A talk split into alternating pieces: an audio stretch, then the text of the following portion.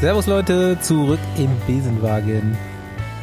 Wir sind jetzt wochenlang hinterm Feld hergefahren bei dem ein oder anderen Rennen und haben Geschichten von Erfolg oder Misserfolg, aber vor allem so von den besten Radfahrern Deutschlands gehört. Ähm, heute fahren wir aber mal nicht hinterm Rennen her, sondern eher so in die Tiefgarage und lassen uns mal dieses Gebäude Radsport von verschiedenen Leuten zeigen und erklären. Lassen uns mal so ein bisschen durchs Erdgeschoss führen. Ähm, wie werde ich eigentlich Profi? Wie wird so ein Reg, so ein Pascal, so ein Nils das, was er ist? Wie wird er ausgebildet? Von wem wird er ausgebildet? Ähm, man muss in Kader kommen, in kleine Profiteams. Man braucht ja mehr als Power. Man braucht irgendwie taktisches Verständnis, Rennverständnis und man braucht die Möglichkeit, sich irgendwo zu zeigen, irgendwo, wo die anderen Guten fahren. Jo, und wie steht es um diese Möglichkeiten in Deutschland? Das wollen wir heute mal ein bisschen beleuchten. Und noch ein ganz anderes Thema, nämlich wenn ich dann Profi bin, wer vertritt denn überhaupt meine Interessen oder stehe ich ja ganz alleine da? Jo, ich äh, muss zugeben, wir bestreiten heute Abend so ein paar Themen, von denen ich echt wenig Ahnung habe. Ähm, dafür haben wir aber geballte Kompetenz an Bord. ähm, zu diesem zweiten Thema nämlich, ist in Innsbruck diese Woche so eine Abstimmung, zu der ich gleich noch was sagen werde. Nämlich die CPA, das ist die offizielle Fahrervertretung. Und ähm, wie der Zufall so will, ist unser Paul hier der Vertreter Deutschlands. Der kann das mal aus erster Hand erzählen. Und dazu haben wir noch den Florian Monreal heute dabei, den ich noch gar nicht kenne im äh, Gegensatz zu den beiden anderen. Aber mir wurde erzählt, dass es ein echt lustiger Typ ist und äh, dass er einerseits Attitude hat und zweitens was zu sagen. Wollen wir mal schauen. Er ist auf jeden Fall Teammanager bei Lotto Kernhaus, was ein deutsches KT-Team, ein dritte Kategorie Profiteam ist. Mir bleibt dann wahrscheinlich heute wie immer nur dumme Noob-Fragen zu stellen, aber vielleicht äh, oder wahrscheinlich werde ich heute ein bisschen schlauer. Ich bin Bastian Marx. Mein Name ist Paul Voss. Und ich bin der Andi Stauf. Ähm, ja, Hi Florian. Mal diesmal mal von Anfang Hi, an Jungs. dabei. Aber man muss dazu sagen, der Moni, der saß auch immer als erster im Besenwagen. Nein, nein, nie im Besenwagen. Immer nur mit der Klinke durch die Welt, Staufi. okay. Moni ist von Anfang an dabei. Ähm, wir wollen aber gerade erstmal schnell dieses CPA-Thema lösen. Ich erkläre das nochmal kurz. In Innsbruck ist die Weltmeisterschaft nächste Woche. Und ähm, die CPA lässt dort ihren neuen Vertreter wählen. Und ich glaube, es ist das erste Mal, dass überhaupt zwei Kandidaten zur Wahl stehen. Das ist der alte Vertreter Johnny Bunyo und David Miller, den der eine oder andere kennt, lässt sich noch zur Wahl stellen. Das Wahlverfahren ist aber dezent umstritten. Ähm, die Leute werden nicht so nerd sein wie wir und dann noch Twitter checken die ganze Woche und so weiter. Ähm, es geht rund. Paul? Ja, wo soll ich anfangen? Ähm, erstmal von vorne. Also als ich noch Profi war, Ende 2016 äh, oder über 2016 schon, hatte ich mit Marcel Kittel ähm, mich ausgetauscht, der zu dem Zeitpunkt ein bisschen involviert war in der CPA. Er hatte engen Kontakt mit dem Vertreter aus Nordamerika, Michael Carcase. Und er hat mich dann im Prinzip an ihn weitervermittelt und Michael hat mich dann ähm, quasi dem CPA-Board ähm, vorgeschlagen. Und dann, dann wurde ich vor, oder dann wurde ich eingeladen zu dem ersten Meeting im letzten Jahr, im Januar 2017, nach Amsterdam. Damals war auch David Miller mit da und genau, es war sozusagen mein erster, ja, mein erstes Mal als Vertreter für die deutsch-österreichischen Fahrer und ähm, oder sagen wir mal so, offiziell bin ich eigentlich nur Gast. So steht es auch bei CPR auf der Website. Es gibt nur momentan sechs eigentliche Mitgliedsländer. Das ist Frankreich, Spanien, Italien, Nordamerika, Schweiz und Portugal. Und dann sitzen noch ungefähr vier bis fünf andere Vertreter drinnen, so wie ich, ähm, oder halt wie die Briten, Slowaken, Polen und ähm, ich weiß gerade gar nicht, wer, noch, wer sonst noch mal Gast ist. Äh, wir sitzen aber eigentlich nur da, dürfen unsere Meinung kundtun, aber wenn es um die wirklich große Entscheidung geht, wie jetzt nächste Woche bei der Wahl, ähm, müssen wir die Klappe halten, muss man so gerade raus zu sagen. Und genau, warum, das ist so erstmal. Warum ist das so? Warum hat jetzt zum Beispiel auch Großbritannien ist ja jetzt und Deutschland auch nicht äh, gerade eine kleine Radfahrernation heutzutage. Ähm, du darfst da gar nicht oder deutsche Fahrer dürfen auch gar nicht mitwählen oder wie ist das? Also es ist so, dass ähm, die sechs Nationen, die ich gerade schon genannt habe, die haben selber eine eigenen ähm, Fahrergewerkschaft oder Fahrerorganisation in ihrem eigenen Land, die anerkannt ist bei der CPA. So, ähm, wir haben das in Deutschland nicht und die Briten haben das zum Beispiel auch nicht. Ähm, der Grund dafür ist, dass ich wurde schon mehrmals, mehrmals darauf hingewiesen oder ja, gefragt, ob ich es nicht machen möchte. Ich habe eigentlich immer abgewehrt und gesagt, das ist für nicht den richtigen Weg halte, weil das kostet erstmal sehr, sehr viel Geld. Du brauchst jemanden, der auch die Zeit investiert, die ich nicht hätte. Und es ist nicht so einfach, wie die Leute es mal darstellen, sondern einfach so eine Union zu gründen, also so eine Gewerkschaft, ist ja im Prinzip. Ähm, wer sich ein bisschen mit Gewerkschaftswesen ähm, auskennt, der wird dann schnell auch erkennen, dass es halt nicht so von heute auf morgen passiert. Und ähm, ich bin halt der Meinung, dass jeder Fahrer, also die Meinung vertreten zum Beispiel auch die Nordamerikaner, die aber eine Gewerkschaft haben, ähm, und auch die anderen kleineren Nationen, dass wir das so aufteilen müssen, dass jeder Fahrer seine eigene Stimme hat. Also dass ich im Prinzip eigentlich nur da bin, um so große Themen dann in so einer Runde mitzubesprechen und halt vorher mit Meinungen einzuholen und die dann zu vertreten aus deutscher Sicht. Aber wenn es endlich zu solchen entscheidenden Dingen kommt, wie jetzt ähm, halt mit der Präsidentenwahl, ähm, da sollte nicht ich für alle Deutschen sprechen, sondern sollte jeder seine eigene Stimme haben. Und das ist halt auch gerade dieses große Tobabo drumherum. Jeder, der nicht von diesen sechs Nationen vertreten ist, jeder Fahrer, hat mhm. seine eigene Stimme. Der muss aber in Innsbruck vor Ort sein. Also jeder, ich glaube, es sind ungefähr 1000 Leute, World Tour und Pro Conti, die wählen dürfen. Und äh, knapp 500, also ein bisschen weniger als die Hälfte, sind durch diese sechs Nationen vertreten, äh, wo dann der Repräsentant, Repräsentant oh Mann, schwieriges ja, Wort, ihr wisst, wenn ich meine, der Vertreter, schon, ja. ähm, wo der für die abstimmen darf. Und ich darf es im Prinzip nicht für die Deutschen. Ähm, wir haben eine interne Umfrage gemacht, wo alle für Miller gestimmt haben.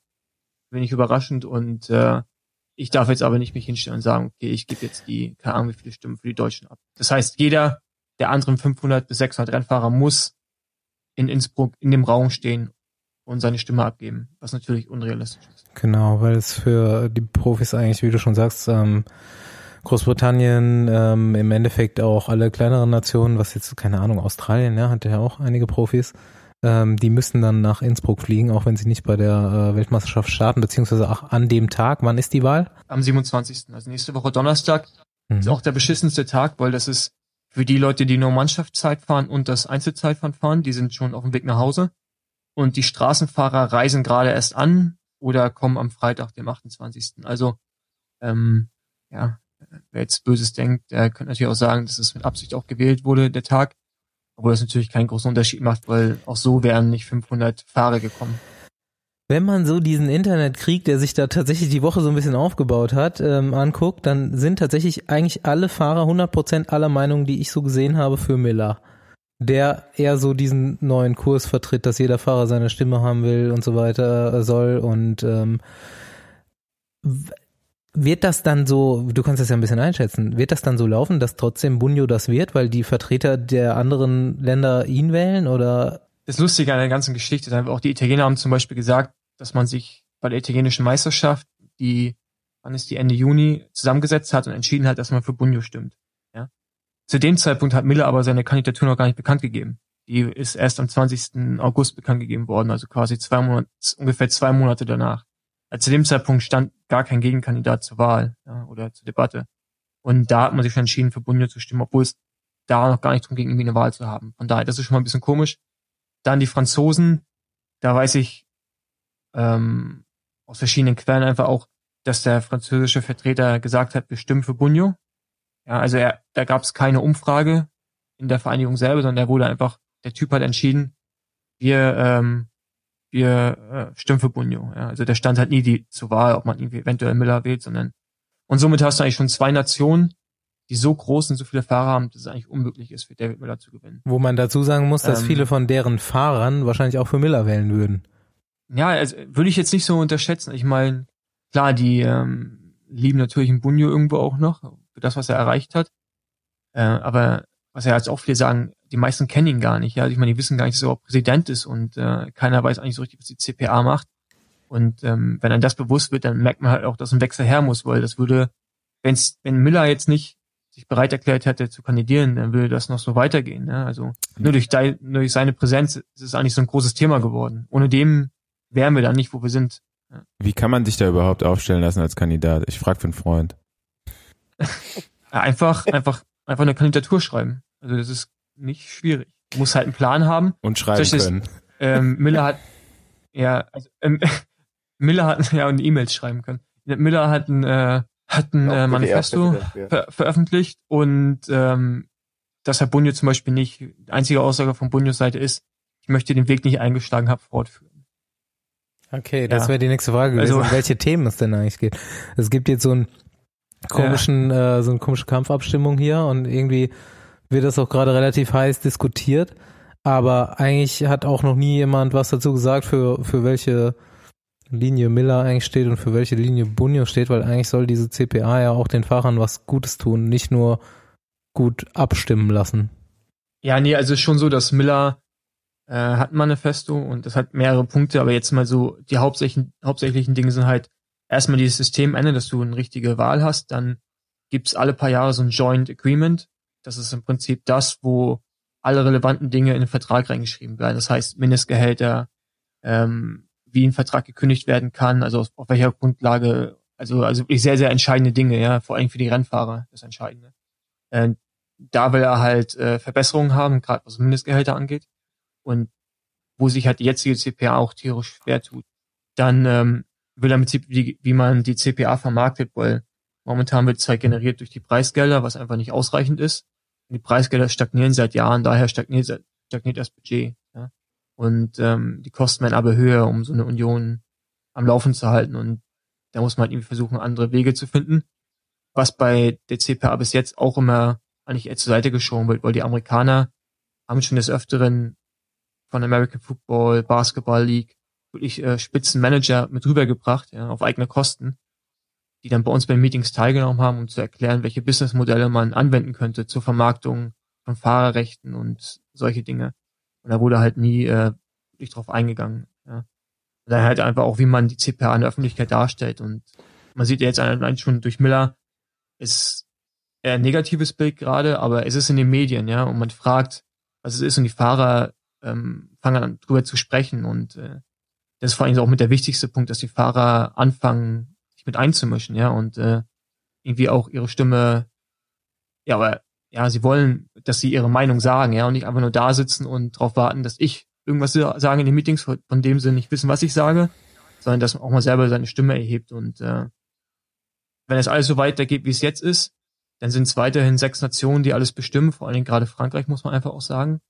Ich merke es ja selbst in den Meetings, wie dominant die sind mit ihren Aussagen. Fängt allein schon da an, dass alle Englisch verstehen, außer der Franzose, der da sitzt und darauf besteht, dass ein Dolmetscher ist, ähm, der dann alles nochmal übersetzt, was für uns die Kommunikation schwieriger macht. Und äh, einfach, ja, man merkt einfach, dass sie eine riesen Power haben. Und äh, dazu muss man mal wissen, dass Lapatien, der neue OCI-Präsident, Bunyo dazu bewogen hat, sich nochmal aufzustellen. Er wollte eigentlich nicht weitermachen. Das war im Prinzip auch schon so ein bisschen äh, im Anbahn, dass der Miller das dann direkt übernimmt vielleicht sogar. Aber er hat dann halt ja, auf dem Bitten von Lapatien äh, das weitergemacht und ich denke, das hat auch irgendwie andere Hintergründe. Da geht es wahrscheinlich auch um französischen Verband, Rennveranstalter, ASO und sowas alles. Ähm, ja, weil wir fassen halt die Rennveranstalter gerade einfach noch zusammen. Es geht ja dann auch um so Sachen, ähm, auch so grundlegende Sachen wie Etappenlängen oder irgendwie Gefahrenstellen oder Organisation hier, keine Ahnung, bei der Vuelta waren jetzt so ein paar Sachen, sowas betrifft ja dann auch die CPA, oder? Genau, aber das Problem ist da halt einfach noch, dass wir, wir machen Vorschläge, ja, und die meisten ähm, werden dann irgendwie von UCI auch angenommen, aber halt die Umsetzung, an der hapert halt.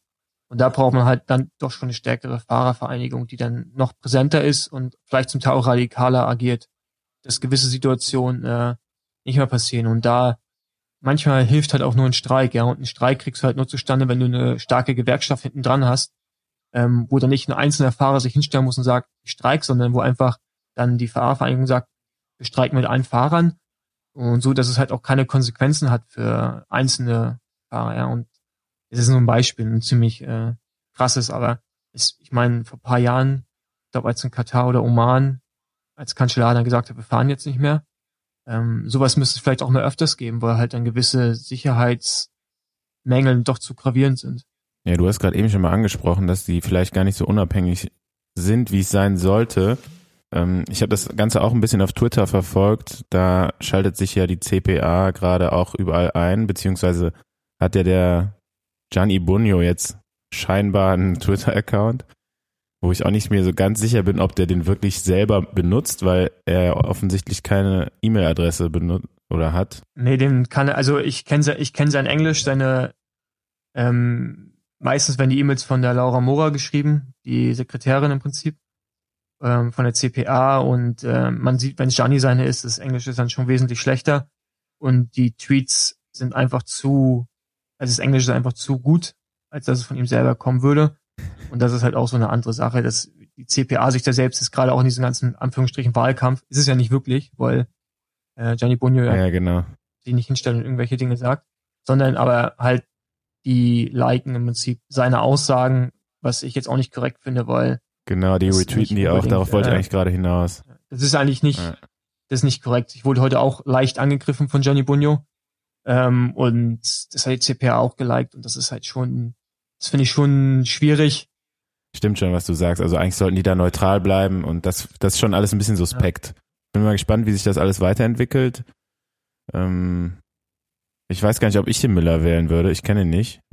Ich kenne auch Gianni Bunyo nicht. Vielleicht sollte noch ein dritter Kandidat sich aufstellen lassen. Ja gut, dann müsste halt einfach mal wissen, für was hier da steht, ne? Also hier. Ja, wenn man sich da reinliest, ja, also ich meine, also also wofür Miller steht. Ja. Das ist ziemlich einfach zu lesen, wofür Miller steht. Ne? Ich meine, der hat eine Website gemacht, Miller for CPA. Und äh, wie gesagt, Bunyo, Bunyo hat bis jetzt noch keine Aussage getroffen, die einen ihm wieder zu animiert, ihn zu wählen. Er sich halt auch nicht, muss er auch nicht, weil die Franzosen, Italiener unterstützen ihn und was heißt, zwei Personen unterstützen ihn und somit auch alle anderen. Franzosen und Italiener. Ja, das reicht. Ja gut, also wie gesagt, so ungefähr jeder Fahrer, von dem man äh, irgendeinen äh, Twitter-Post oder äh, auf Instagram irgendwas gesehen hat, hat Miller unterstützt. Ähm, warum jetzt auch immer, das ist schon auf jeden Fall relativ klare Linie da und ich bin mal sehr gespannt, wie das jetzt da nächste Woche ausgeht. Äh, wir werden das auf jeden Fall berichten und aufarbeiten und gucken, ob der Paul davon irgendwelche Auswirkungen hat, ob er von Bunyo persönlich äh, rausgeschmissen wird. Das sind so alles Trotzwähler sind das. Also, guckt euch mal hier jetzt, wer, wen das interessiert, der guckt sich mal den äh, Twitter-Post von Marcel Kittel heute an. Da ist so ein Mini-War drunter. Da hat äh, Bunyo CPA äh, Paul äh, persönlich geflamed. Und äh, Marcel hat Paul aber geil verteidigt. Gutes Ding. Gut. Genug über CPA gelabert. Jetzt zu Moni. Jetzt zu spaßigen Themen. Ja, Mann. Moni freut sich schon. Ähm, jo, stell dich vor, sag, was du machst. Ja, also ich bin der Moni, also die meisten kennen mich unter dem Namen und äh, ich mache jetzt seit fünf Jahren das Team äh, Lotto Kernhaus, ein Kontinentalteam aus Deutschland und äh, bin das erste Jahr selber noch in meinem eigenen Team gefahren, eher schlecht als recht und habe dann relativ schnell äh, zeitig das Rad an den Nagel gehangen. Aber geil, Spielertrainer und, immer äh, geil. Ja, das darf man jetzt aber nicht echt, mehr. Äh, da, also ja, ich war auch sozusagen kein Spielertrainer. Ich bin in den in der offiziellen Anmeldung äh, bei der UCI-Seite nirgendwo als Teammanager oder sportlicher Leiter aufgetreten. Also okay. äh, ich ah, habe da nirgendwo drin gestanden. Äh, Coaching verboten. Ich habe getrickst. ja. Aber es gibt ja noch andere in Deutschland, die das auch so machen und äh, die Spielertrainer sozusagen sind ähm, ich finde es jetzt, jetzt nicht schlimm. Also nee, ich weiß nicht, was die UCI oder der BDR damit bezwecken will, dass man das nicht darf. Aber äh, früher gab's das, also bei äh, damals Lamonta, Holger Sievers und äh, der war halt Fahrer und Sportleiter zugleich. Also Staufi oder Fossi, ihr müsstet euch noch daran erinnern. Fossi, du bist doch da gefahren. Ja, ich bin ja zwei Jahre gefahren und der hat eigentlich auch. Ja. Na gut, er war nicht Sportleiter, er war ein Manager. Wir hatten ja dann den guten ja. Oschi als Sportleiter. Stimmt. Den Wolfgang. Ähm, den Wolfgang, genau, den Wolfgang Oschwald. Ja. Und äh, lebende Legende eigentlich auch. Aber ich finde das super, Moni. Ich, ich, ich dachte auch immer schon, du wärst besser der Teammanager als Fahrer. Also das habe ich, das habe ich, das habe ich schon immer in dir gesehen. Das habe ich schon immer in dir gesehen. Ja. Ja, wir haben ja, wir sind ja auch schon mal zusammen im Team gefahren. Da gebe ich dir recht. Also äh, ich glaube, die Rolle äh, passt mir momentan auch körperlich besser, äh, sportlicher Leiter oder Teammanager als Fahrer. Ja, mittlerweile schon. Ja. Ja, erzähl doch mal kurz, wie, wie das so, wie der Schritt dann kam, dass du überhaupt das Team übernommen hast. Da also man muss dazu sagen, vorher hat es ja mehr oder weniger die Familie oder der Markus Ganser geführt, das Team.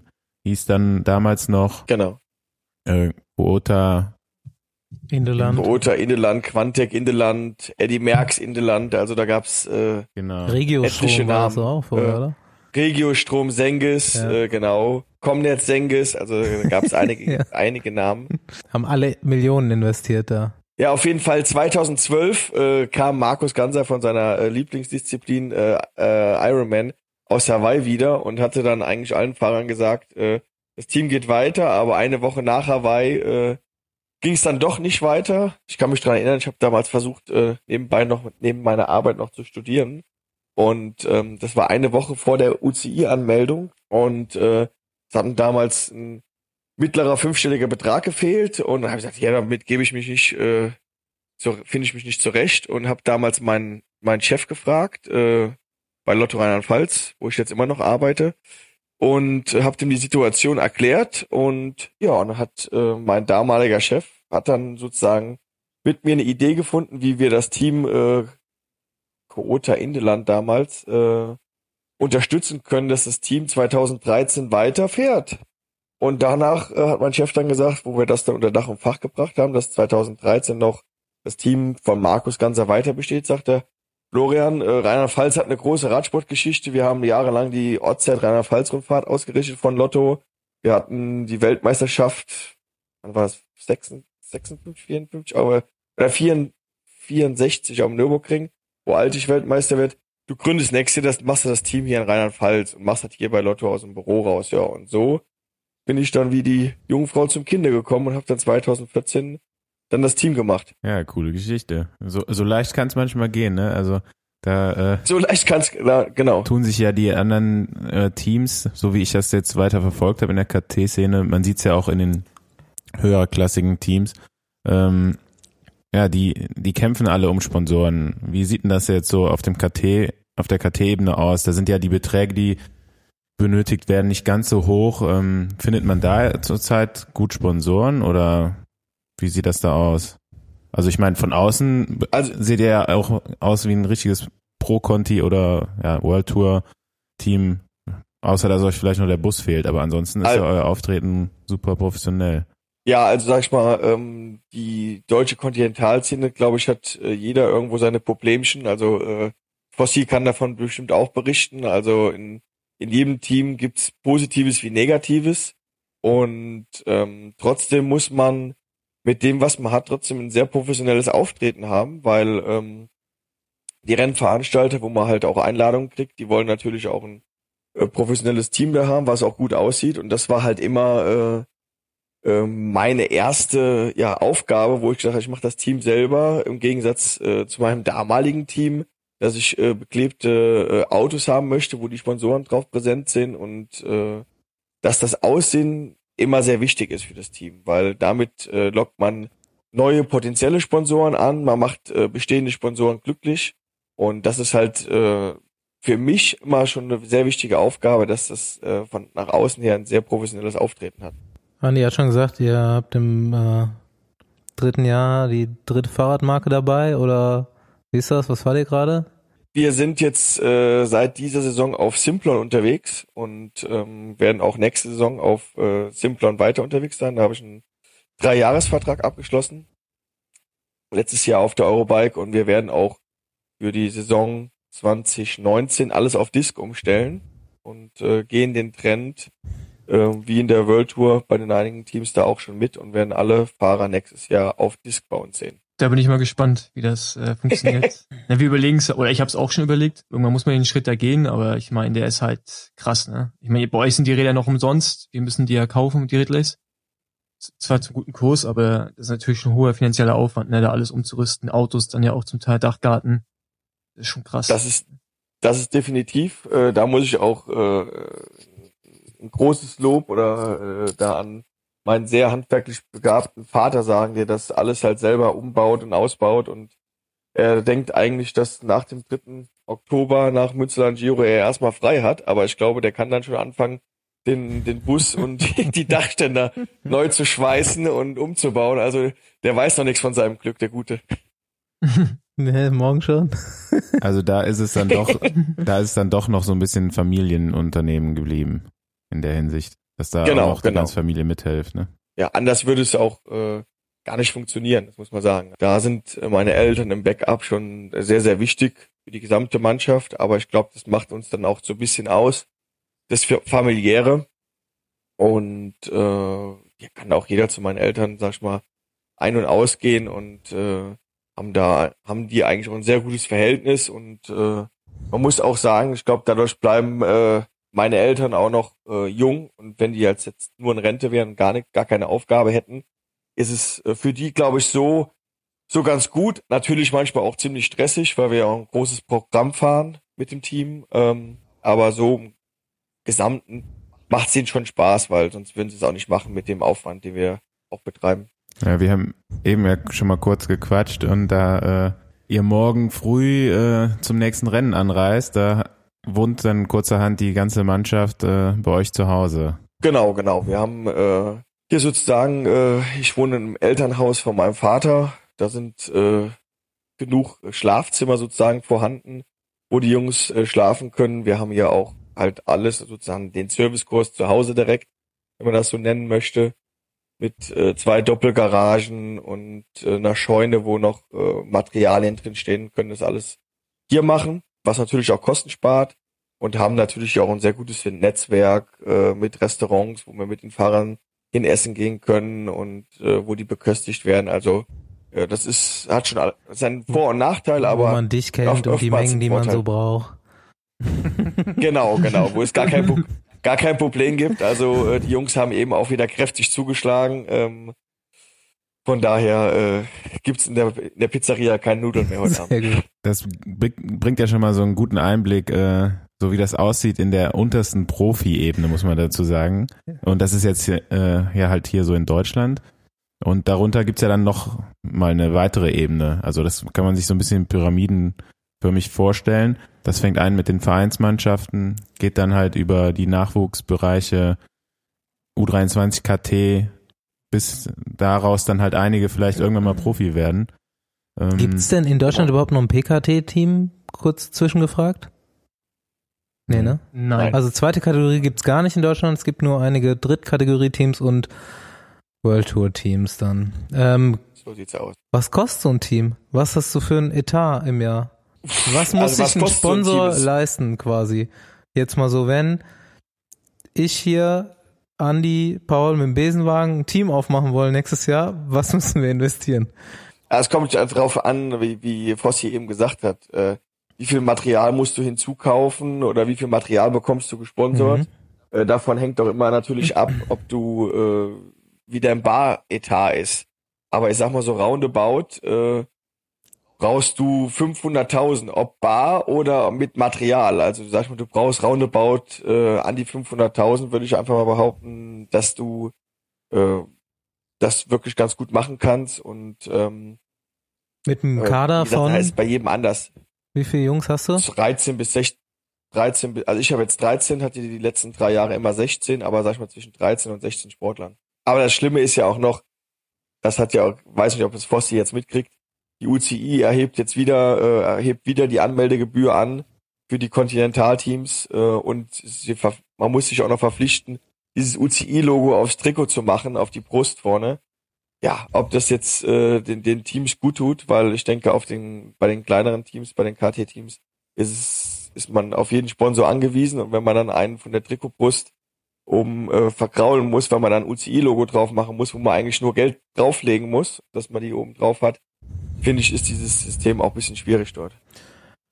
Ähm, noch eine Frage, die mich interessiert, die vielleicht ein bisschen ja.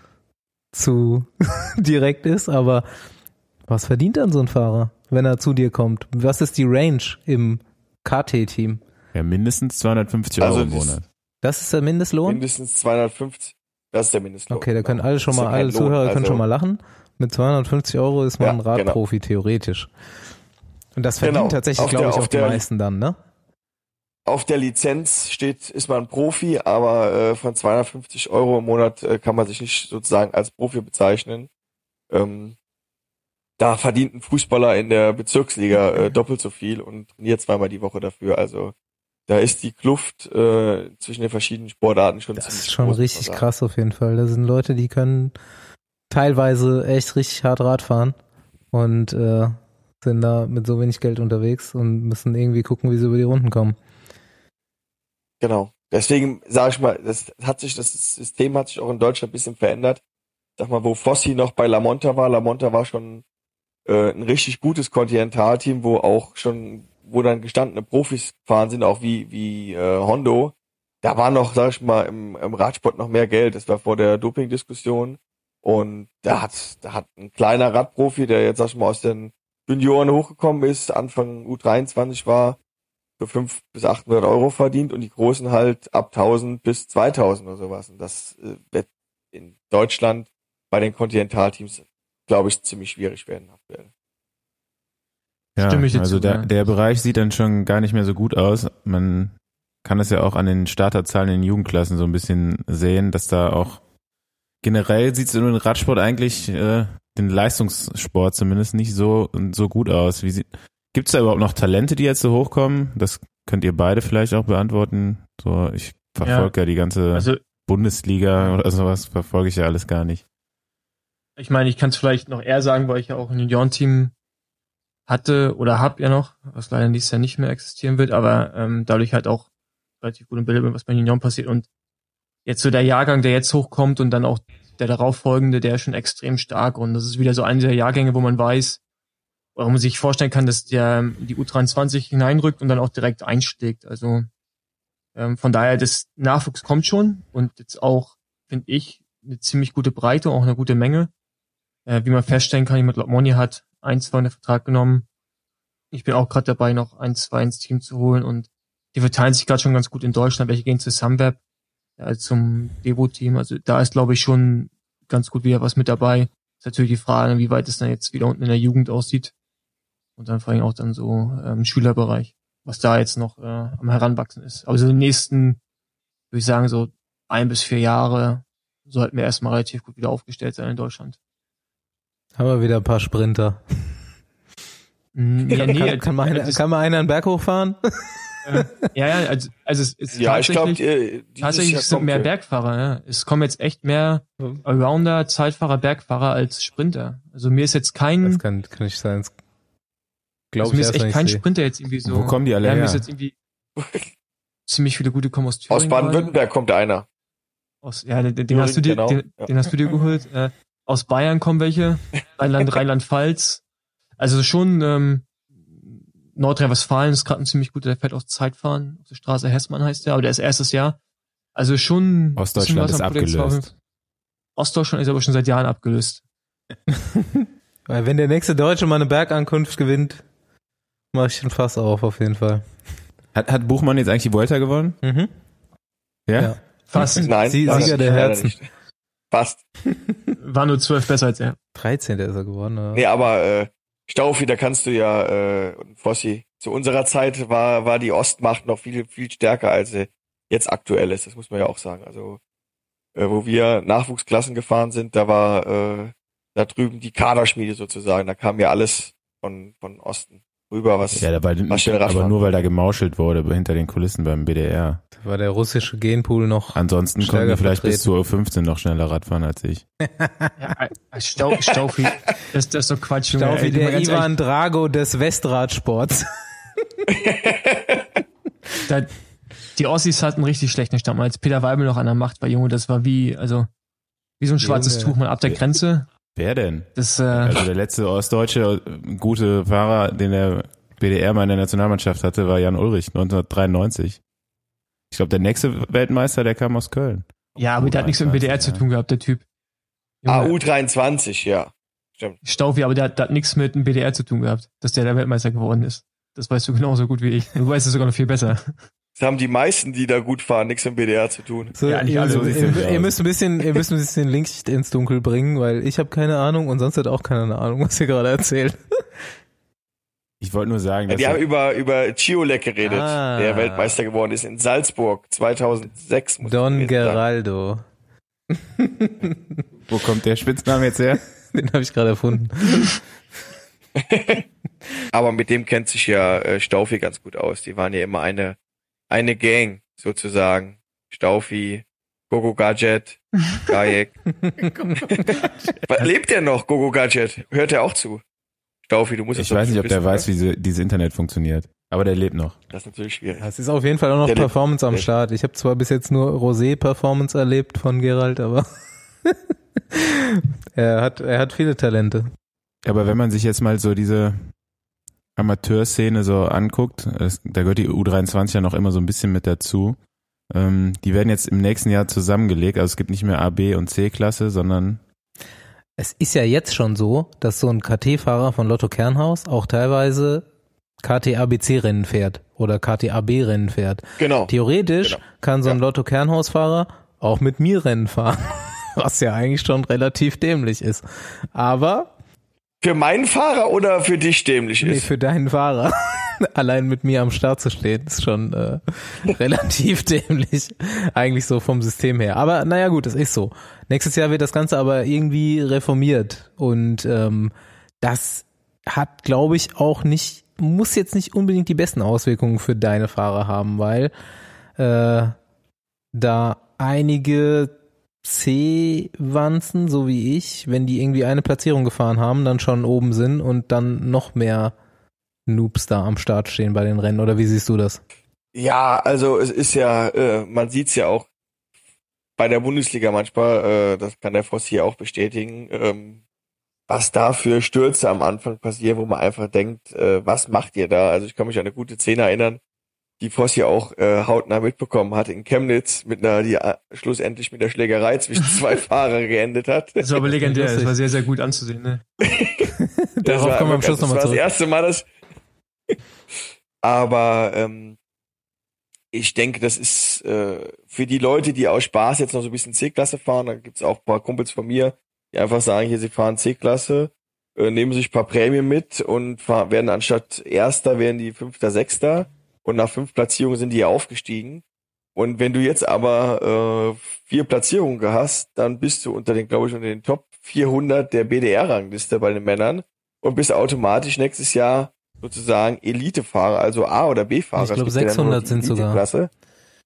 600 sogar, 600 ja, okay, da bist du. Mehr. Ich glaube sogar mehr, sind 740, irgend so eine ganz komische Zahl. Ich, ich bin mir ziemlich sicher, dass ähm, momentan alle lizenzierten Elitefahrer oder Männerfahrer ähm, weniger sind als die Grenze, die sie festgelegt haben. Somit fallen nee, alle rein. Ich glaube ziemlich sicher, dass es 600 sind und dann war irgendwann im Juni oder so hatten 551 Punkte. Oder so. Oder so, so. Und genau, also jeder, der überhaupt nur einen Punkt hatte, wäre quasi in diese Elite-Klasse aufgestiegen. Ja, okay, dann werden sich äh, viele C-Fahrer in den Arsch beißen, weil äh, das eine oder andere AB oder KT-AB-Rennen, die sind schon richtig schnell. Also da werden die nicht sehr viel Spaß haben. Also ich äh, bezweifle dann, dass du da noch Spaß hast, Basti. Ja, du, ich weiß das. Also, also ABC-Rennen fahre ich schon gar nicht mit. Also und wenn dann nur halt, weil ich weiß, so okay, zehn Kilometer mal mit den Schnellen mitfahren und dann ba bin ich Basti raus. hat auch keine Probleme, weil er keine Punkte hat. genau, richtig. Aber übernächste Woche ist doch der Klassiker in Köln, also nicht jetzt das kommende Wochenende, ja, drauf ja. Weltmeisterschaftswochenende.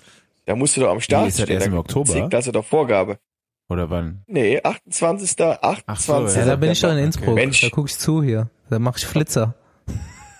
Flitz, okay, da äh, gebe ich einen Kasten Bier aus, wenn du einen Flitzer ja, machst, du? ich, ich im Fernsehen sehe. Okay. Oh, der, ba ja. der Basti macht jetzt viele Wetten in der Sendung. Ey, Tan Tanja ist in Innsbruck. Wir können das nächste Woche durchziehen. Ist das so? Ja. Dann machen wir das jetzt. Ja.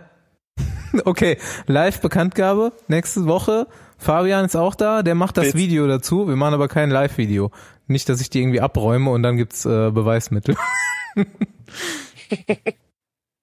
Machst du einen Flitzer, dann gebe ich ein Fässchen Kölsch. Ja, das, das auch. Erstmal den Sprint gegen Tanja. Es stehen fünf Euro und ein Eis auf dem Spiel. Genau. Und wenn, wenn du keinen Flitzer machst, dann äh, lädt der Basti euch nach Köln ein mit dem gesamten Team. Und dann gibt er ein Fässchen aus. Oh, sehr cool. Sehr cool. Scheiße. Ja. Das können wir dann so, äh, das können wir dann äh, auf die Saisonabschlussparty veranstalten. Genau. Da, da, da steuert der Basti dann War ja früher immer legendär. Also für diese Flitzerwette hätte ich ja. gern noch mehr Gegeneinsatz auch, ja? Wenn ich jetzt hier schon so verhaftet werde.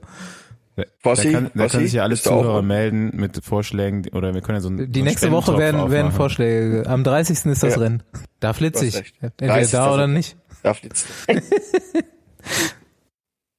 Zurück zu ernsteren Themen. ich hoffe, der Podcast kommt erst nach unserer Presseakkreditierung raus. ich dachte, die wäre schon durch. Hallo? oh Gott. Ja. Ich kann die morgen schon mal abholen. Ich bin morgen Nachmittag da, dann kann ich eure Aktien. Sehr gut, sehr gut, sehr gut. Ich wollte gerade sagen, ne, ihr fahrt ja morgen nicht nur zum nächsten Rennen, sondern ihr fahrt auch zur Weltmeisterschaft. Ihr stellt genau, euch da einen Start beim Riesending. Lotto, Kernhaus, Teamzeitfahren, Weltmeisterschaft Innsbruck am Sonntag. Alle glotzen, yes, auf jeden genau. Fall. Also, ja, ab 15 Uhr, glaube ich, live auf Eurosport mit Carsten Miegels. Also, wir freuen uns drauf. Und ähm, wird natürlich ein Riesending, 62,5 Kilometer, das erste Mal Mannschaftsfahren für uns mit einem 5 Kilometer Anstieg. Also ähm, wie viele Jungs sind's?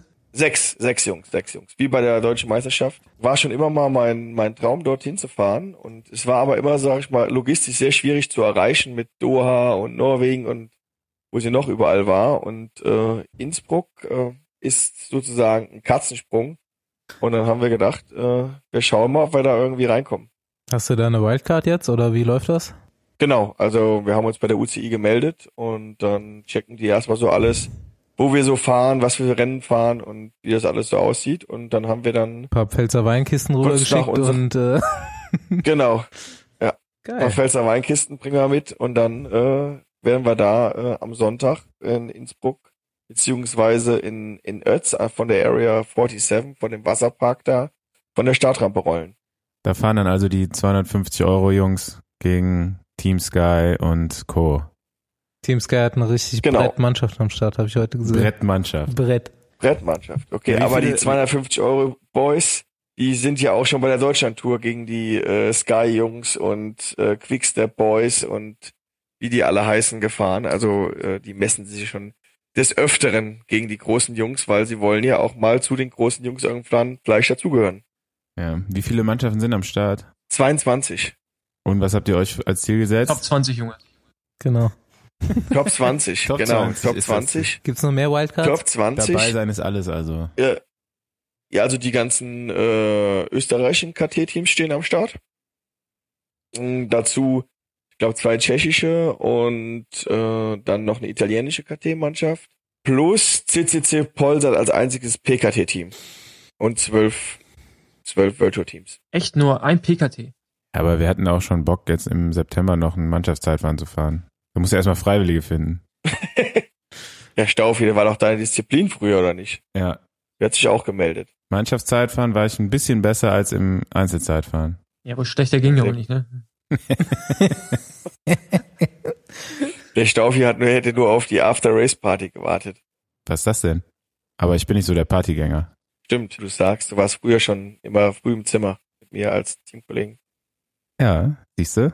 Ja, das war noch die Zeiten aus der U23. Wen, wen habt ihr denn jetzt im Team bei euch zum Beispiel, der sich noch Hoffnung auf, aufs Profi-Dasein macht? Also so richtig Profi, nicht mit 250 Euro, sondern mit 250.000 Euro. Darf ich eine objektive Einschätzung eingeben?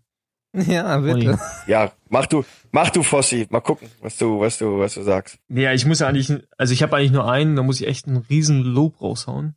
Aber mit dem durfte ich auch am Wochenende arbeiten bei der Slowakei-Rundfahrt, als ich der Bundesfossi war, ja. wie Staufi mich genannt hat. Der Bundesfossi. Ähm, Bundesfossi. Der, der Jonas Rutsch, ähm, ja, ich meine, Mon hat irgendwann mal von ihm erzählt, oder hat mir von ihm erzählt bei der deutschen Bergmeisterschaft, die er gewinnt, vor meinem Christian Koch. Und da meinte der, dass der extrem stark im Kopf ist und äh, es äh, hat sich echt bestätigt. Es ist ein, ein krasser Charakter auf jeden Fall. Äh, auch ein bisschen verwachster Körper, so eine Ziege ist er ja so ein bisschen, ne? Und äh, aber äh, der Spitzname ist auch die Ziege. Ja, ich weiß. Äh, da, und ähm, nee, es ist ein, so ein richtiges Talent. Also ähm, ich weiß noch nicht, was er ist. Ich weiß nicht, ich glaube, er weiß es selber nicht, aber ähm, echt ein richtig guter Rennfahrer und aus dem, also aus dem muss was werden. Wenn daraus nichts wird, dann äh, ist irgendwas falsch gelaufen, weil so ein Potenzial vom Kopf her allein schon. Stimmt das äh, hier mit Größe 1,95 Meter, Gewicht 85 Kilo? Nee, er wiegt ja, okay, er ist jetzt bisschen leichter. Er ist leichter, er ist leichter. Okay. Der wiegt unter 80 mittlerweile. Aber der fährt halt echt ja. berghoch.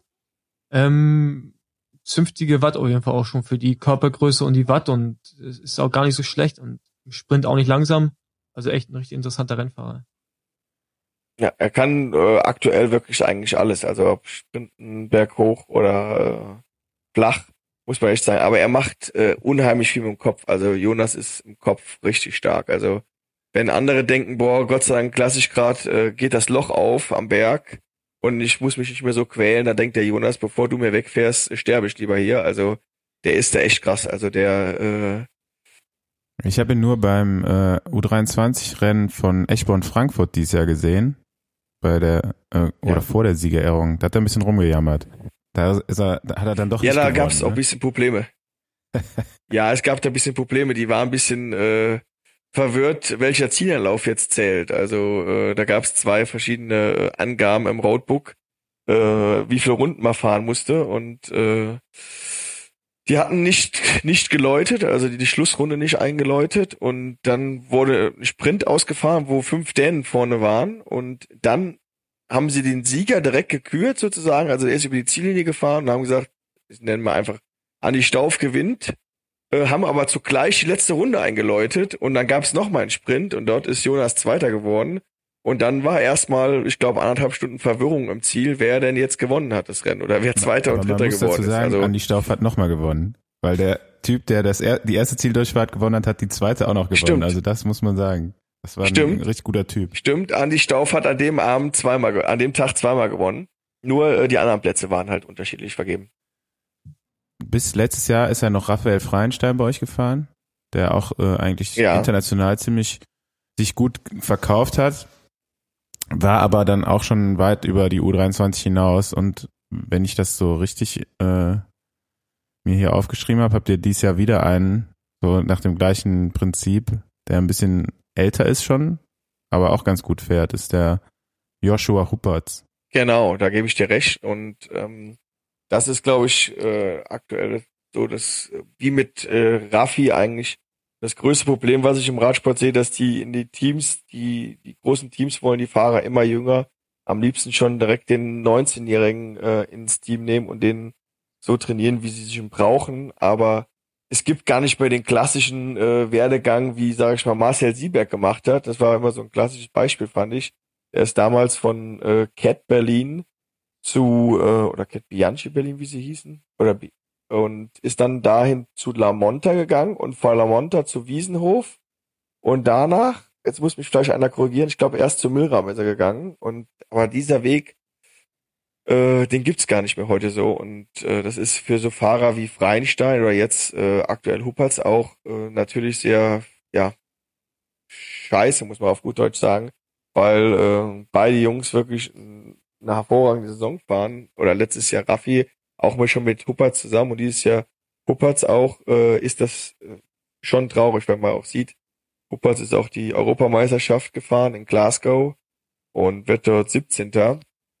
Und wie die meisten ja auch gesagt haben, auch Rick letztens im, Podcast, dass es schon ein richtiges Männerrennen war, äh, ist das natürlich äh, für so einen Jungen äh, nicht gerade berauschend, dann halt kein Radprofi zu werden oder kein Angebot zu kriegen. Und deswegen fehlt leider in Deutschland äh, aktuell ein PKT-Team. Okay, dann hau ich jetzt auch direkt mal eine richtig, Entschuldigung, Stoffi, hau ich jetzt direkt, direkt mal eine richtig naive Frage rein, äh, wo das gerade auch so gut passt.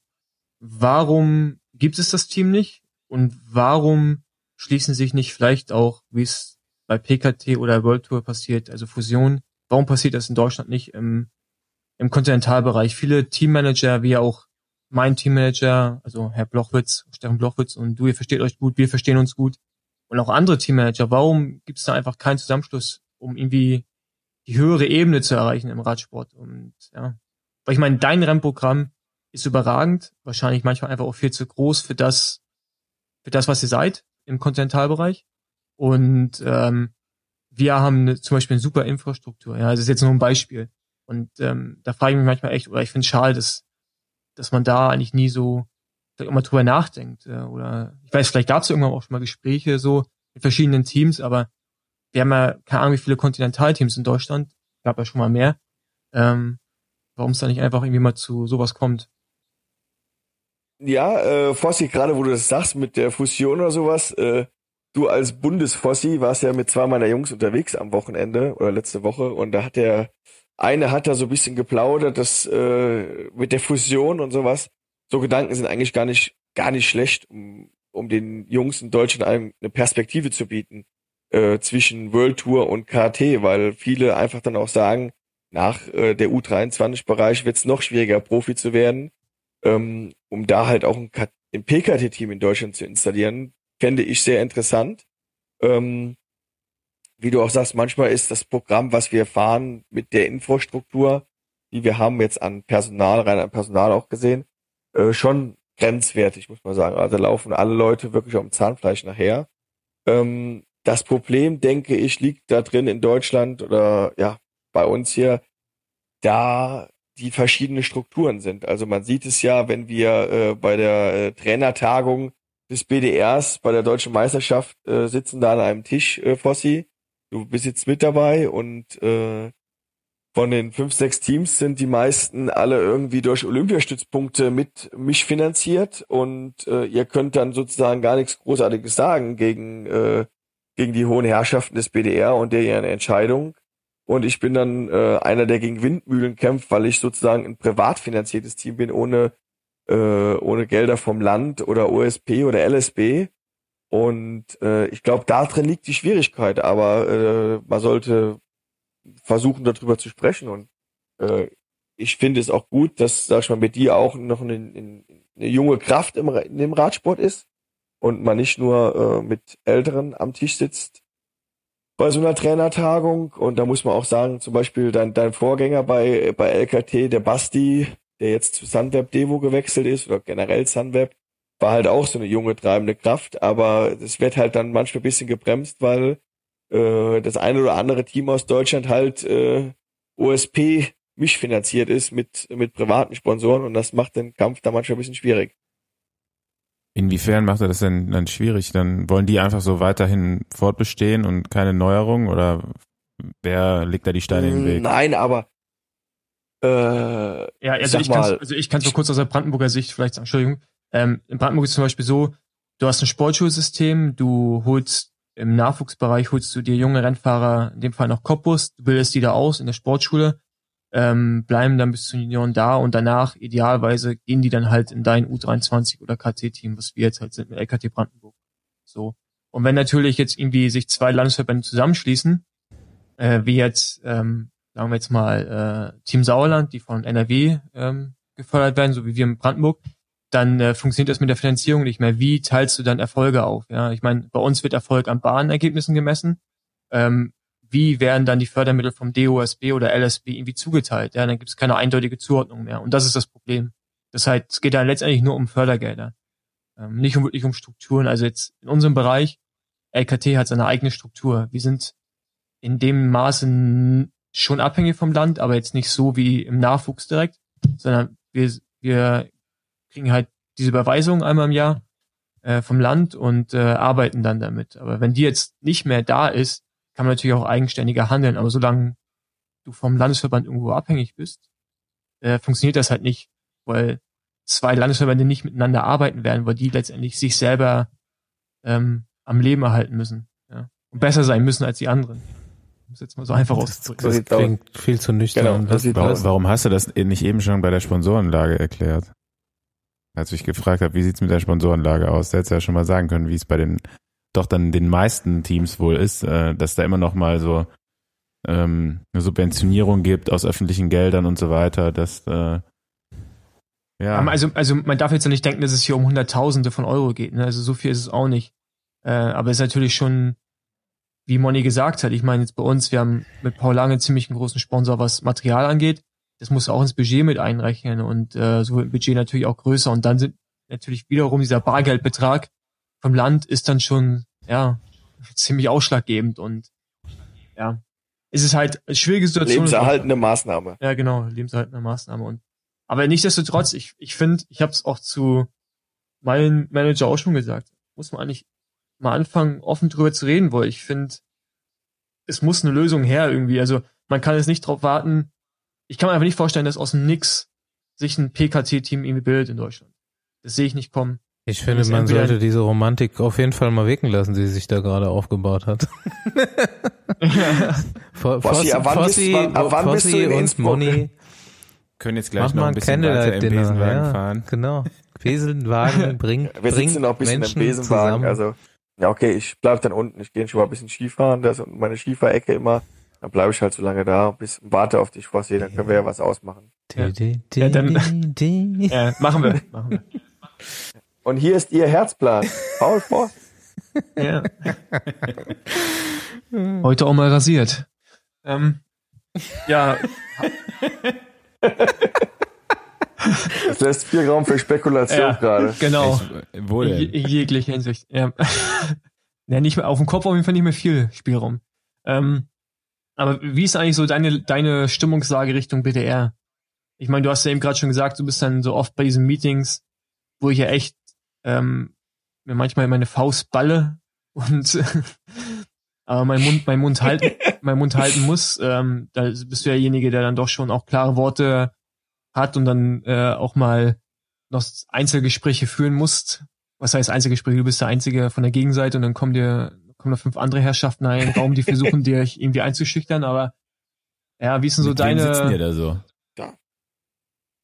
Oh, ich sitze da mit der Heeresführung so zusammen, zusammen vom BDR und äh, diskutiere dann über irgendwelche Nominierungen irgendwelcher Sportler und äh, ähm, wie Fossi mich auch schon kennt, ich bin dann Mann der klaren Worte und manchmal denke ich eigentlich, die machen es extra, die wollen halt den Spaß mir, dass die mir, mir den Puls bisschen hochtreiben.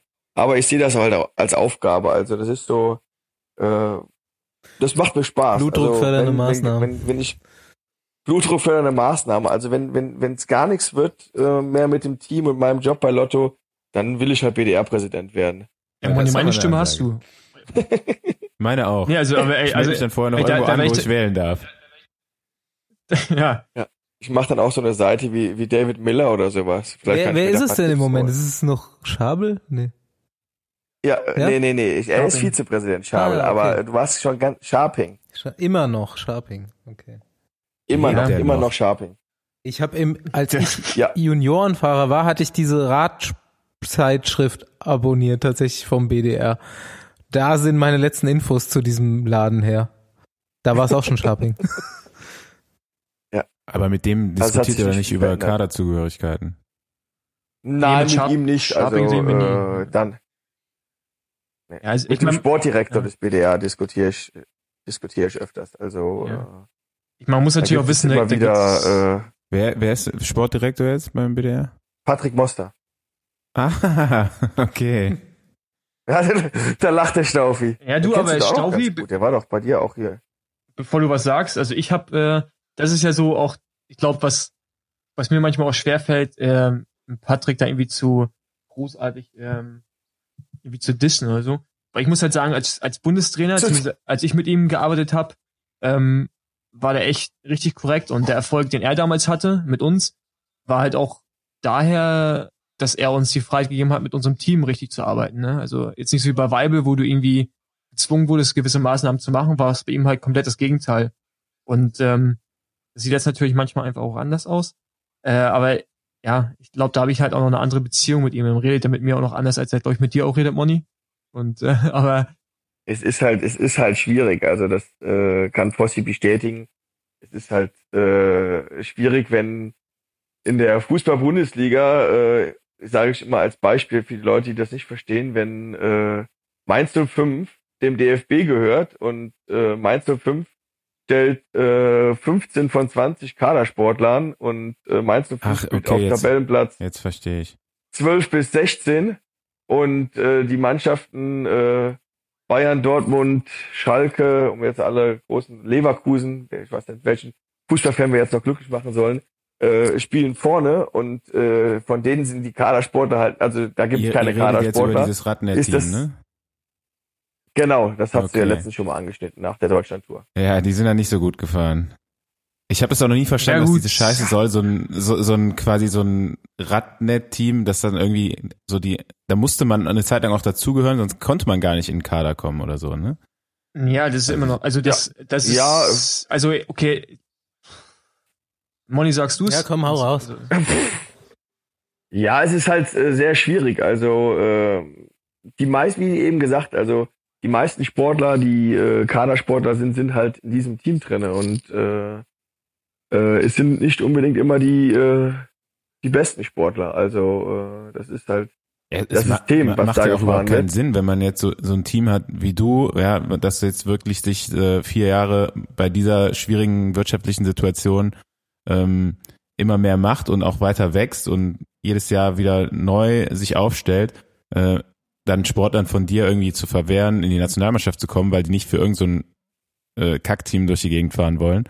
Also ich, ich würde auch nicht, ich wäre auch in dem Leben nicht dahin gegangen, nur damit ich der Nationalmannschaft angehöre. Also und andere, auf der anderen Seite zählt das ja auch für andere Teams, die es jetzt noch so gibt im KT-Bereich. Ne? Also ich meine, ja klar, aber wie gesagt, für deine Jungs äh, ist es dann doch auch ähnlich wahrscheinlich, ne? Also ja, also ja, es ist halt äh, immer ein Kampf. Fossi, bitte, bitte, bitte, du. Ja, also ist halt, ich meine, ich, ich muss ja auch echt ein bisschen aufpassen und nichts mehr im Mund verbrenne. Ähm, weil es halt echt ein ziemlich heikles Thema. Also es ist natürlich schon, ich, ich habe, ich sehe es ja jetzt ja gerade wieder, ich will gute junge Juniorenfahrer in mein Team bekommen und ich glaube, ich habe ein ähm, ziemlich gutes Zweijahreskonzept ausgearbeitet und äh, aber natürlich so gewisse Dinge kann ich halt nicht bieten wie Bundeswehrstellen, die halt ähm, dann doch Genau. Ja, genau, jetzt habe ich es dann doch gesagt. Warum kriegen. Ja. ja. Es, es, es, es, es ist aber so, Fossi. Ja, also. genau, es ist halt, ist halt ein ziemlich heikles Thema. Das ist halt ähm, für euch vielleicht nicht so relevant, aber ist halt das eigentlich, ähm, kriegst du als normaler Kadersportler ähm, ein Nicht-BDR-Team, sage ich es einfach mal, kriegst du momentan keine, keine Bundeswehrstelle und das ist schon nicht so cool. Und äh, das macht also halt Fossi, schwierig. Um dich aus der, äh, aus, aus der Schusslinie rauszuholen, äh, Staufi und Basti ist einfach so, dass äh, die Kadersportler, die bei Radnet, Heizsomat Radnet fahren, Entschuldigung, äh, Marco Schleicher war immer ein, der größte Verfechter von Radnet und ist jetzt mit denen zusammengegangen, nur mal bei einer O-Ton am Rande. Ähm, diese Sportler kommen in die Bundeswehr-Sportfördergruppe und erhalten da ein Salär von, ich sag mal, roundabout 1250 Euro. Ich möchte mich da jetzt nicht auf einen Euro festlegen oder ein Hunderter. Ähm, und das sind dann sozusagen keine 250 Euro Profis mehr, sondern der 1250 Euro Profi aus der KT-Szene. Und ähm, ich habe, es geht da nicht nur um meine Sportler. Ich habe gesagt, in, in der Max Kanter, der bei Sunweb fährt im Devo-Team, äh, der jetzt zwei Jahre nach Gang deutscher Meister U23 geworden ist, warum wird diesem Sportler kein Bundeswehrplatz angeboten? Nur weil er nicht in der Maschinerie das BDR fahren möchte und sich bei Sunweb anschließt und da weniger Geld kriegt. Ähm, aber da, da geht's ihm, ihm geht's ja nicht ums Geld, dem, dem, dem Sportler, dem Max Kanter. Ihm geht's einfach darum, sich äh, weiterzuentwickeln, genau, um, also, um Radprofi zu werden. Das, das meine ich ja auch, und ne, wenn ich sage. Die Bundeswehr hilft, hilft dir dabei, hilft dir dabei, weil man der Sport dann, sag ich mal, wenigstens finanziell für die, sag ich mal, vier Jahre in der U23 äh, finanziell abgesichert ist. Und ähm, das ärgert mich halt als privat geführtes Team sozusagen, ärgert mich das, dass ich keinen Sportler da, da reinbekomme. Und obwohl die Sportler äh, genau die gleichen Leistungen bringen oder sogar manchmal besser. Und äh, das ist halt sehr ärgerlich. Jetzt äh, macht es der LKT, hat er da auch den Draht zur, äh, zur Landespolizei, äh, wo der Kochi da bei der Landespolizei in Brandenburg ist. Bei mir sind zwei Sportler äh, in der Sportfördergruppe in, in, in Main, in Rheinland-Pfalz und Hessen die aber zusammengelegt sind. Und äh, wir versuchen da, ich versuche mir da einfach ein anderes Konstrukt zu bilden, aber das hat hat nichts mit Chancengleichheit zu tun und mit äh, ja, das ist für mich halt nicht mit gleichen Waffen gekämpft. Ja, also das, das darauf wollte ich ja hinaus. Eigentlich sollte es ja Chancengleichheit geben und jeder Sportler sollte sich sein persönliches äh, oder das beste Umfeld aussuchen, in dem er sich dann entwickeln kann und die Chance hat, Profi zu werden. Ähm, deswegen verstehe ich, also ich verstehe dieses Radrennen-Team überhaupt nicht. Also wo, wo liegt denn da der Sinn? Also für die Bahnfahrer ist es, für die Bahnfahrer denke ich, ist es vielleicht ganz gut, äh, dass die äh, da zusammen sind und äh, 365 Tage üben, um Kreis zu fahren, linksrum. Ähm, okay. Aber ähm, ich kann mich auch an die Zeiten erinnern, äh, Staufi und Fossi, wo, wo Weibel Bundestrainer war, da hat der Weibel die Nationalfahrer in die unterschiedlichen Bundesliga-Teams aufgeteilt oder KT-Teams aber gab es in Rheinland-Pfalz Optik Delka, Da ist dann Konstantin Schubert gefahren oder ein Heitzmann. Äh, und die anderen sind in anderen Teams gefahren, wo die untergebracht worden sind. Carlo Westphal, glaube ich, damals bei Sparkasse äh, und so weiter. Und das System hat auch geklappt. Also da sind äh, in Deutschland reihenweise Profis äh, äh, gemacht worden und sind jetzt in der World Tour noch. Und äh, deswegen verstehe ich, ich verstehe das System leider nicht. Ja. Also äh, für mich ist das. Ich verstehe das System. Man ja, muss also, nämlich die, die Qualität der Fahrer der Qualität seiner Internetseite anpassen bei Radnet. Ja. okay, äh, Aber redet jetzt, weiter. Also, okay. was ich gesagt habe. Ja, ich finde halt noch einen wichtigen Einwurf ist halt, ohne jetzt irgendwie irgendjemanden dazu nahe zu treten, vor allen Dingen dem Ralf Grabsch, weil ich denke schon, ja, die Erfolge der letzten Jahre, muss man halt irgendwo auch sagen, macht einen guten Job als Bundestrainer. Ähm, aber ich finde halt definitiv. Aber, aber also ich, auf, auf Ralf möchte ich ja, da auch nichts äh, kommen. Aber lassen. ich finde, also aber ich finde halt die Doppel macht da einen guten Job. Die Doppelbesetzung als sowohl sportlicher Leiter bei äh, Radnet Heizumot oder Heizumot Radnet äh, und dann gleichzeitig auch Bundestrainer zu sein, gerade bei diesem wichtigen Bundesliga-Rennen, ähm, wo er dann leider das Auto von einem Anführungsstrichen Privatteam fährt und nicht als Außenstehender in einem BDR-Auto sitzt und sich im Prinzip das Rennen aus einer anderen Perspektive anschaut. Das finde ich halt dann, ähm, das finde ich manchmal schwierig und da genauso wie er halt auch im Team der Sportleiter mit von Fahrern, die er letztendlich auch mit zur WM nimmt, da ist.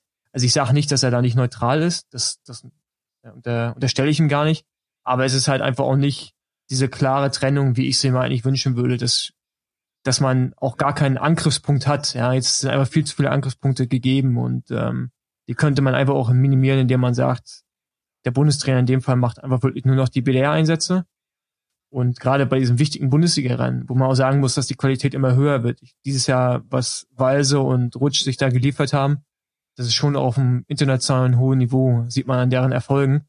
Und wenn man da vorne rein, De definitiv, ja, wenn man da vorne reinfährt, ist das schon eine Aussage. Und das muss man dann halt dementsprechend auch, ja, richtig analysieren können. Das kann man meiner Meinung nach nur, wenn man unabhängig in einem anderen Auto sitzt, vor dem Rennen, hinter der Spitzengruppe, wie auch immer, aus einer anderen Perspektive und nicht aus der Perspektive des eigentlichen sportlichen Leiters für ein Privatteam.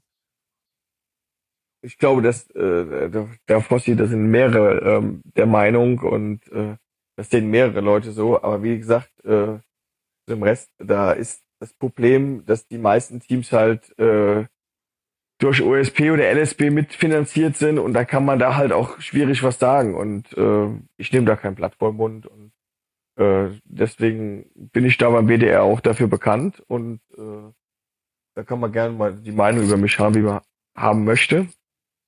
Aber ich stehe auch dazu. Also ich finde ich finde das einfach, wie Fossi auch sagt, äh, nicht objektiv und äh, wenn dann der Großteil der Fahrer da im Kader sind und dann da auch zu Meisterschaften nominiert werden, wo ich dann echt sage, äh, das, das, das funktioniert nicht. Und mein, mein Unwort der Jahre, äh, seit ich das Team habe, bis jetzt ist das Wort Perspektive. Also wenn ich das höre, äh, wir fahren mit Fahrern mit Perspektive zum Rennen, da wirklich, da stellen sich mir die Nackenhaare, Jungs. Also äh, ich fahre zum Radrennen mit der Mannschaft und versuchen zu gewinnen, aber die fahren auf dem Radrennen mit Perspektive. Also so kann man es halt auch sehen. Also äh, ich möchte immer versuchen zu gewinnen, aber andere fahren aufs Radrennen mit Perspektive. Ja, aber nochmal, um äh, Fossi da jetzt mal so ein bisschen in Schutz zu nehmen, das muss ja jeder so sehen, dass der Bundestrainer nicht gleichzeitig auch ja, natürlich. Äh, Hallo? quasi so eine Mannschaft, die dann hier durch die Gegend fährt, also quasi. Und das sieht jeder so, das sehen auch Leute aus der World Tour so, dass es nicht geht.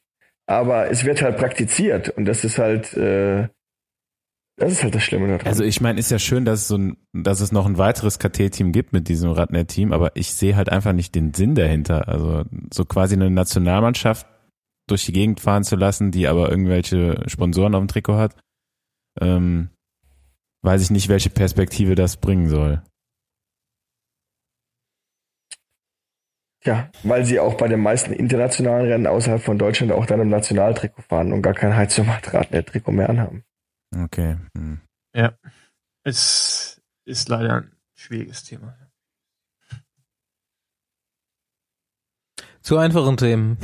Und es gibt ja auch kein, ja. es gibt ja auch kein klassisches U23 äh, Nationalmannschaftstrainingscamp mehr. Also wie, äh, wie ihr das noch kennt, Fossi oder Staufi. Also Da äh, sind nur noch äh, ein Trainingscamp für die äh, Kaderfahrer des Radnet Heizomat-Teams und die anderen Kaderfahrer werden halt in diesem Trainingslager nicht äh, bevorzugt sozusagen. Hm. Ja, das ist auch schön, dann kann man sich mit den 250 Euro noch das Trainingslager selbst finanzieren. Ähm, so sieht's aus. Ja, das ist der Radsport in Deutschland. Das ist der Radsport in Deutschland. Ja, entweder, wir wollen nicht meckern, ja, es macht Spaß. Entweder muss der. Sonst, ähm, sonst würde ich es nicht machen, sonst würden es andere nicht machen. Also äh, es gibt ja noch Firmen, die das auch gut. unterstützen, ja, und das müssen wir hier auch mal bewerben. Also jeder, der sich da berufen fühlt, ich meine, entweder das macht der, das macht der Verband, das ist irgendwie Geld vom, vom Staat, vom Bund da, ist aber halt in Deutschland nicht viel, ist glaube ich auch für keinen Sport so richtig viel Geld da. Oder es kommt von privaten Investoren. Das sind dann halt nur mal Leute, die Bock auf Radsport haben. Da wie, wie deine, wie deine genau. Lotto-Jungs, ja. Muss man ganz ehrlich sagen, die ähm, ermöglichen den, Kernhaus, den. Den Kernhauschef, den ja. muss man ja auch sagen, äh, der ja auch zugleich, hast du ja auch vor ein paar Wochen schon in deinem in der Sendung gesagt, auch noch ein eigenes äh, Amateurteam hat, das Team Kernhaus. Also da muss man sagen, der, der lebt halt Radsport und der findet Radsport geil und ähm, solchen Firmen muss man danken, Definitiv. die da was machen. Also ich bin um, je, um jedes äh, KT-Team in Deutschland froh, die da was machen. Also das muss man sagen, um den Fahrern nach der, U, nach der U19 auch eine Perspektive zu bieten. Also die, wie Staufi eben schon sagte, die Starterzahlen werden immer weniger und ähm, alle wollen irgendwie versuchen, ähm, den Radsport hochzuhalten, weil jeder liebt den Radsport auf seine eigene Art und Weise, sonst wird man das nicht machen. Und da muss man wirklich um jeden, jedes Team froh sein, was es gibt. Und äh, um den Jungs da und da eine Perspektive zu bieten. Oh, jetzt sage ich das Wort schon selber. äh, eine Chance zu bieten. Eine Chance zu bieten, nach ja. den U19 weiter den Sport zu betreiben. Jo, also liebe äh, mittel- und äh, oberständischen Betriebsinhaber, los geht's. Kohle zu Money, der macht was Ach. draus. Genau. Und da. Mit Fossi zusammen. Genau. Richtig. Passend zu dem ganzen Trash-Talk, den wir jetzt hier hatten, war es ja heute gar nicht so wirklich. Das war echt ein bisschen äh, super seriös. informationslastig heute. Deswegen äh, ein bisschen mehr Trash wieder hier in die Sendung reinbringen. Ähm, wir haben über Gianni Bunyo gesprochen und über Gönner, die vielleicht noch in den Radsport einsteigen wollen. Deswegen wäre jetzt mein Tipp für die Musikintervall-Playlist. Fangen wir heute mal damit an. Äh, Big, Big Mike und wirklich äh, Gianni Bunyo gönnen können und davon die Instrumental-Version. also der heißt Gianni, Gianni La Bamba, nicht Gianni. Aber äh, Gianni La Bamba. Gianni, aber Gianni Bunyo könnte das auch sein, weil der versteckt sich ja nicht nur unter einem Fake äh, Twitter-Account, vielleicht ist er auch in dieser Band mit dabei. Ähm, ich habe die Woche einen richtig harten Ohrwurm von äh, Amsterdam von Nothing But Thieves. Ich irgendwo im Radio aufgeschnappt, habe ich mir auf all meine Trainingsplaylists draufgeladen und die auch schon hoch und runter gehört. Keine Story dazu. Weiter geht's mit Paul. Jo, bei mir kommt was auf die Recovery Playlist und zwar Kate Bush mit Wildman. Keine Geschichte dazu. Moni, was geht bei dir? Bei mir, also auf die Intervall-Playlist, würde ich hier was für, für Staufi machen aus Köln. Brings mit das geilste Land. Also die würde ich auf die, äh, auf die Intervall-Playlist bringen und dann auf die äh, KB Kuller Runde würde ich Alexander Markus mit Papaya Jawohl. nehmen. Alexander Markus. Da muss Alter, also, los mit ohne Witz. In der Pfalz stimmt doch irgendwas nicht. Ey. Also ganz ehrlich. Hey, Alexander Markus ist geil. Aber ist nicht Markus Burkhardt der Markus Alexander Markus des Radsports? ja. Lustig, dass du den jetzt hier auf die Playlist sitzt, weil irgendwie musste ich heute daran denken und dann musste ich auch, also ich habe irgendwie Alexander Markus irgendwo gelesen, da musste ich da auch direkt an Markus Burkhardt denken. Bitte, Burgi, wenn du das hörst, pack mal Alexander Markus in eins seiner Story-Videos rein.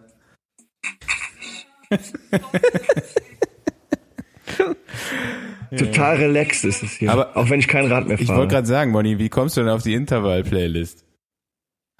Ist das eher schon so das deine... Kommt, äh, bei mir ist die... Int für die Skisaison. Vor Meetings. Bei mir ist die... In ja, Skisaison und äh, vor den, genau, vor den BDR-Meetings mache ich mir Intervall-Playlist an. Nein, also äh, da ich einige Kilometer im Auto sitze äh, über das ganze Jahr, äh, brauche ich dann eine Intervall-Playlist, um schnell nach Hause zu kommen und eine dann für entspannt nach Hause zu kommen. Und da, äh, daher habe ich immer noch Playlisten. So kann man es auch sehen. Als Radfahrer eher, eher weniger. Wenn, wenn du noch ein paar äh, aufpushende Musik haben willst für die BDR-Meetings, kann ich dir gerne mal meine 187-Playlist rüberschicken.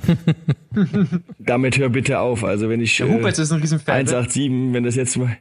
Genau, Huberts 187, ähm, den habe ich hier äh, Karten besorgt gehabt für 187 Meet and Greet in Koblenz. Ach du grüne Neune. Also Dafür muss man echt kerngesund sein, um diese Musik zu hören, muss ich echt sagen. da sind Aber die kam mit nicht, hingegangen. Der kam im kompletten Outfit zurück, oder? Kann das sein? Hat mir Jonas erzählt. ja, kompletten, hier Brustbeutel, Brustbeutel und allem drum und dran. Also äh, da, äh, professionelles Auftreten. Also er kommt zum Radrennen mit einem 187 Brustbeutel. Also äh, da, dafür könnte man könnte doch mal jemand einen Profivertrag geben. Ja, definitiv. Also er hat auch das 187-Zeichen in der Live-Übertragung der Deutschlandtour der ersten Etappe gemacht. Also der, der, der vom SWR, der Moderator, der hat sich da auch gefragt, was, äh, was macht er da? Auf jeden Fall alle mal, wir äh, nehmen das mal exklusiv als Instagram-Tipp von uns allen, den Lotto Kernhaus-Account natürlich. Guckt euch die Boys mal an. so, Andi macht weiter. Jetzt das ist dein, dein, dein F hier. Oh, bin ich jetzt In, Insta-Tipp, ja, ja. Okay, ich habe schon wieder Fotografen-Account. Diesmal nicht von einem, sondern von mehreren. Und die nennen sich die German Roamers und fotografieren schöne Orte in Deutschland. Kann man sich mal angucken. Bisschen. Ähm, ich mache weiter mit äh, dem offiziellen Account von Jeff Goldblum. Äh, Jeff Goldblum ist leider äh, kein Garant für einen geilen Film, außer in Jurassic Park, glaube ich. und der Fliege hat er nie wirklich was abgeliefert, aber es der geilste Ficker, äh, den ich mir vorstellen kann, wenn ich mit 60 noch so aussehe wie er. er ist einfach nur geil. Eine Stilikone sondergleichen. Zieht euch Jeff Goldblum rein. Diese Paul, das ist mal eine Empfehlung. Du kommst mit Kai Pflaume, der ist einfach nur die billige Version von Jeff Goldblum. Echt versucht er so auszusehen, da ist schon fast wieder fast wieder äh, die Motivation zu würdigen. Jo, nee, weil jetzt auch gerade von, von wegen CPA und so muss ich natürlich äh, aber diesmal ein Twitter-Account Miller for CPA. Ja. Folgt es einfach, informiert euch, was Sache ist. Ähm, da habt ihr auch viele Meinungen von ziemlich vielen großen Fahrern und äh, bildet euch. Genau, wählt. Wählt, geht wählen. ja, geht, geht am 27. Alle, alle Fahrer seid, steigt seid, den Besenwagen und fahrt nach Innsbruck. Seid nicht so doofe Protestwähler wie alle Radprofis. Informiert euch und geht wählen. Mein, mein Instagram-Tipp ist auch ein Fotograf, äh, einer der besten, wenn nicht mit, ja, einer der besten Radsportfotografen, der paar Kilometer von mir hier wegkommt. Marcel Hilger, also ja auch sehr stark in der Ironman-Szene oder Triathlon-Szene vertreten. Aber was der Junge für Bilder macht und was der mittlerweile auch für ein, ein, ein Portfolio hat von Leuten, die er da schon fotografiert hat. Also Chapeau über den und äh, folgt Marcel Hilger. Dann würde ich sagen, das war doch eine nette Runde heute hier. Endlich mal keine, keine übermotivierten Radrennfahrer. Sehr hier. schön. Wir haben jetzt noch eine Fahrt nach Innsbruck vor. Ah ja, stimmt. Du musst gleich schon wieder losfahren, ne? Ich muss gleich losfahren. Ich finde, äh, dass wir das überhaupt geschafft haben, aber wir können uns ja auf der Fahrt noch unterhalten. Genau, Moni. Wir sehen uns dann auch in Innsbruck. Wir sehen uns in Innsbruck und spielen die Fusionspläne. Geilo. Also Jungs, bewerbt euch bei Fossi und Moni. Ihr könnt uns auch eine E-Mail schreiben und Sponsoren äh, schon, mal, schon mal einen Kredit aufnehmen. Das Team wird richtig heiß. Gut, vielen Dank. Äh, Der Staufi macht, dies, macht Scouting. Ja. Ach, stimmt, ja. Und sportlich Leiter kann er auch machen. Ich habe eine Lizenz, ja. ja. Ich mache Physio. Sehr schön. Perfekt. Alrighty, vielen Dank, äh, dass du uns Rede und Antwort gestanden hast, dass du da warst. Alles klar. Ich danke für den Besuch. Viel Erfolg bei der WM, Top 20. Wir, denke ich, wird drin sein. Sollte drin sein. Sollte Wenn drin nicht, sein. dann könnt, dann müssen die nochmal das Gehalt gekürzt bekommen, vielleicht auf 240 Euro nächstes Jahr. Definitiv. Okay, Moni, vielen und Dank. Dann, äh, wir sehen uns. Danke, Jungs. Wir sehen uns und bis bald. ciao. ciao. ciao. ciao.